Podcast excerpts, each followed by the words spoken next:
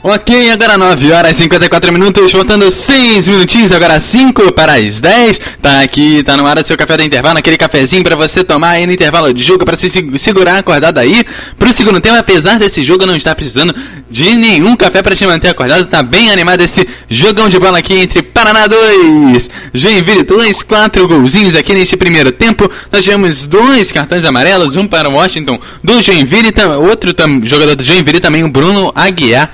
É, nos dois gols do Jean Carlos, um gol é, pro Paraná, um gol do Jael e outro do Edgar Júnior pro Joinville. É, fi, é, Francisco Duarte, o que, que você achou aí desse primeiro tempo?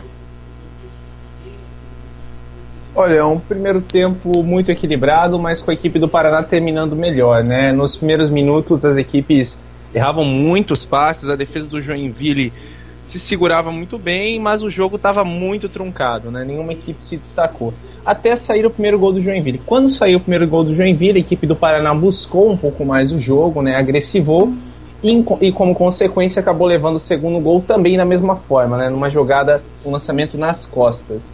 E logo depois disso, a equipe do Paraná se lançou completamente para o ataque, conseguiu na sua jogada mais forte com o jogador Giancarlo né, e dois cruzamentos do Paulinho, um da direita e um da esquerda, chegaram no empate. Logo após isso, o Joinville meio que se assustou. Só deu o Paraná no final do jogo. Mas por incrível que pareça, esse primeiro tempo termina com mais posse de bola do Joinville, né? 52 contra 48 do Paraná. O Paraná que começou com mais posse de bola, mas não conseguiu transformar isso em gols, né? Então nós tivemos dois cartões amarelos pro lado do Joinville, uma equipe que marca muito forte, é normal que isso aconteça. E esperamos um segundo tempo muito aberto como foi o primeiro. Né? Acredito que as equipes vão ajustar essas deficiências né, do primeiro tempo, a equipe do Joinville dessa bola aérea que vem sendo um problema crônico, como já comentamos desde o estadual, e o Paraná que entrou muito desatento, né, a defesa do Paraná que levou duas bolas nas costas e uma de um lançamento do goleiro, o que mostra a desatenção da equipe do Paraná. Mas por enquanto segue o esperado, né, um jogo com, com muitos gols, um jogo bem movimentado e totalmente aberto. Ok, né, é, já no, com jogos encerrados, o Sampaio Correia é, nesse momento é o quarto colocado com dois jogos, né? Tudo bem que isso foi o primeiro jogo da rodada, mas ele vai fechando aí os seus primeiros três pontos numa segunda partida, né? Sampaio Correia que acabou de subir, né? É, para a segunda divisão aí do nosso futebol. É, Francisco Duarte, você comentou que o Sampaio Correia é um time que acabou de subir, mas que é um time que não tem tantas condições. Já comentou que é um time que pode, não é dos melhores, é, e que provavelmente pode talvez cair para uma Série C. É, o Sampaio Correia, seguindo com um jogo né, que a gente faz um 3 a 0 que a gente vi, é, pode olhar e ver até alguns melhores momentos aqui, é, você acha que ele tem condições de se manter pelo menos na Série B? É, como eu falei, ainda é muito cedo para determinar, né? Porque geralmente em campeonatos de pontos corridos, algumas equipes perdem jogadores no meio do campeonato, algumas equipes acabam não tendo força, né? Força política, investimento para trazer jogadores para a própria equipe, o que acaba caindo o rendimento, né? O Joinville nos últimos dois anos foi muito prejudicado por isso, né? Um, um dos melhores anos do Joinville, o Joinville tinha o jogador Thiago Real que vinha se destacando e acabou perdendo esse jogador e não conseguiu encontrar um outro jogador à altura, né? E, e na Série B do ano passado isso já não aconteceu muito, mas o, o time caiu de rendimento, sim, começou um campeonato é, dentro por muitas rodadas, dentro do G4, abrindo vantagem, e no final do campeonato, por apenas um ponto né, no critério de gols marcados ali, o Joinville acabou ficando de fora da Série A, né? E esse ano acredito que não vai ser diferente, tanto para as equipes que vão cair quanto para as equipes que vão subir. Esperamos mais um campeonato muito equilibrado. Né? Agora a questão é: favorito não é. Da mesma forma que a Chapecoense ano passado, muitos olhavam e diziam: poxa, uma hora a Chapecoense vai cair de rendimento, não vai dar certo.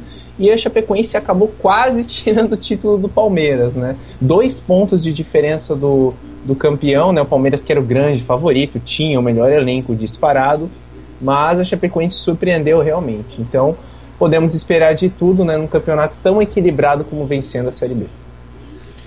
É, agora dos dois times que têm condições de ultrapassar o Paraná e o Bragantino, né, que vem aí com quatro pontos com esses dois jogos disputados, é, o Paraná pode chegar a seis se vencendo o jogo de hoje, mas somente o Atlético é, do Rio Grande, o América do Rio Grande do Norte e o Ceará tem condições de ir aí aos seis pontos. É, tem um jogo, vamos jogar ainda no final de semana. É, o que você tem para falar sobre o América do Rio Grande do Norte e do Ceará?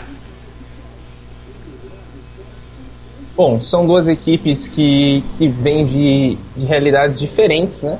A equipe do, do Ceará é uma equipe que tem um investimento muito maior, né? Que vem tentando esse ano novamente é, subir já a equipe do América, por lá se fala em apenas não cair. Porém, a equipe do América vem jogando um futebol diferente. Né? A equipe do, do América vem surpreendendo, né? E, e vem conseguindo bons resultados, inclusive na Copa do Brasil passou com tranquilidade da, da, da primeira fase. A equipe do América que pega um jogo, ao meu ver, né? Um jogo menos complicado. A equipe do América enfrenta o Oeste fora de casa o Oeste é sempre complicado enfrentar fora, né? Equipes paulistas muito fortes em casa, mas ainda assim o América é mais time. Já na parte do Ceará, eles enfrentam o América Mineiro. O América Mineiro que fez uma campanha boa, vamos assim dizer, no Campeonato Mineiro, né? Que vem com jogadores esse ano um pouco de mais nome, como o próprio Obina. Então é uma equipe muito perigosa, né? uma equipe que, que pode sim tirar três pontos do, da equipe do Ceará e o campeonato é assim, nós temos muitas equipes em, em nível técnico equilibradas, né? E a equipe do América surpreendendo. Vamos ver, né, até quando a equipe comandada ali pelos jogadores Arthur Maia, Max, né, conseguem, é, no caso, deslanchar no campeonato. Né? Mas por enquanto, ainda tudo incerto, né? Claro, a equipe do América pode abrir uma vantagem, ganhando esse jogo vai para seis pontos, o que no começo é, é muito importante você ir acumulando essa gordura mas eu vejo que as duas equipes estão numa situação muito parecida, né? Começo de campeonato e jogos equilibrados, né? As duas jogando fora de casa nessa rodada. Ok, agora voltando aqui para o jogo, o Paraná dominou mais o. É certo dizer que o Paraná dominou mais o jogo aqui na Vila Capanema? É, eu acredito que no final do jogo sim, né? No começo do jogo o Paraná ele tinha posse de bola, como foi comentado antes, mas não converteu em gols. Quem fez isso primeiro foi o Joinville. E assim, a, a diferença é, o Joinville precisa buscar, né, alguma outra alternativa, porque a equipe pouco criou mesmo, no geral. O grande destaque da equipe, o, o meio-campo lateral, né, que agora joga de meio-campo no Joinville, Wellington Sassi, que foi o craque do campeonato catarinense, é, vem pouco produzindo. Né? Isso já vem de algumas partidas, tanto na Copa do Brasil quanto nessa partida. Então se espera muito dele. Né? O Wellington Sassi, quando consegue fazer a jogada individual, né? consegue fazer é, tanto na bola parada quanto nos dribles, é um jogador que se destaca, então se espera muito dele. Eu acredito que possa fazer o diferencial, ele aumentando o rendimento no segundo tempo. Já a equipe do Paraná é o que nós vimos, né? Lúcio Flávio, Municiano, Paulinho, muita jogada na área, porque o Giancarlo é um jogador de referência. Então, acredito que o jogo do Paraná talvez não mude muito, mas o do Joinville precisa mudar sim se a equipe quiser sair daí com algum resultado positivo. Bom, nós, é, por último, vamos para a arbitragem, né? Nós tivemos dois cartões amarelos, todos dois para a equipe do Joinville. É, os cartões amarelos foram aplicados de forma correta.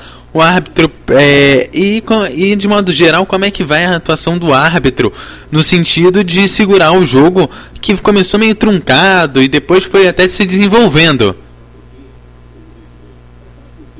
Olha, eu acho que o árbitro não teve influência em nenhum dos, dos lances de gol, né? Que é sempre o mais importante. Eu sempre digo que quando a arbitragem pouco aparece, né?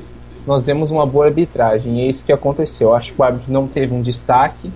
Então, ele fez uma boa arbitragem. Os cartões foram bem aplicados. Só que no primeiro lance, aquele cartão do Washington, foi um lance de interpretação. Né? Se fosse um árbitro um pouco mais rigoroso, ele poderia sim ter dado o cartão vermelho pelo carrinho muito violento do Washington. Mas eu acredito que, fora isso, no segundo lance de cartão amarelo também não houve necessidade de um cartão vermelho, foi um cartão muito bem aplicado pelo, pelo jogador, é, no jogador Bruno Aguiar, né? Uma falta clássica daquelas que para o lance de ataque, então tá tudo certo com relação à arbitragem. É, a aplicação do cartão vermelho, você acha que poderia mudar os rumos desse jogo ou não? Olha, com certeza, né? O Joinville jogando fora de casa em um momento onde a partida estava 0 a 0 realmente faria toda a diferença, né? Na verdade, até me corrigindo aqui, estava 1 a 0 para o Joinville nesse momento. Só que independente disso, ainda era muito pouco, o Joinville não produzia muito, certamente faria toda a diferença.